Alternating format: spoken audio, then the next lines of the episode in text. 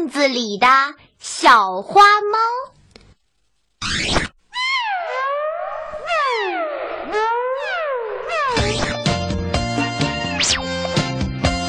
小花是一只漂亮的小猫，它跟着妈妈住在一只大木箱子里。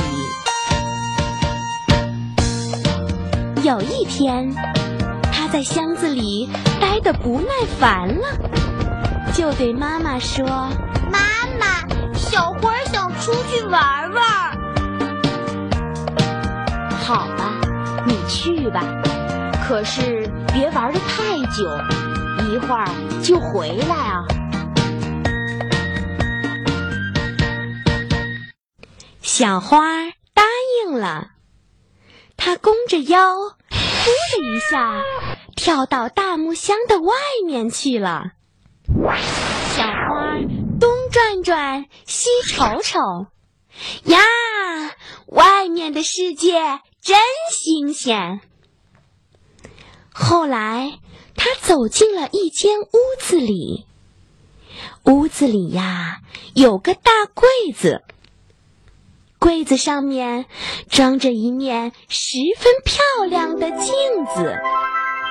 小花一步一步的走到大柜子跟前。咦，这是怎么回事呀？大柜子里也跑出了一只小花猫来。你瞧它，一身油光光的毛，黄一条，白一条，长长的胡子一翘一翘的，跟小花一模一样。小花瞪着乌溜溜的眼睛。看着那只小猫，那只小猫也瞪着乌溜溜的眼睛看着小花。小花觉得挺奇怪的，张开嘴巴就问啦：“你是谁呀？”不料那只小猫也同时张开了嘴巴，可是没有说出话来。小花觉得更奇怪了，它凑近那只小猫，好奇地问：“你干嘛老看着我呀？”可是那只小猫根本就不搭理它，还是瞪着乌溜溜的眼睛看着小花。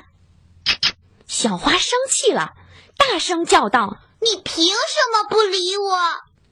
不料，那只小猫也张大嘴巴，做出大喊大叫的样子，可就是听不见它发出的声音。小花猜，那只小猫说的肯定不是什么好话。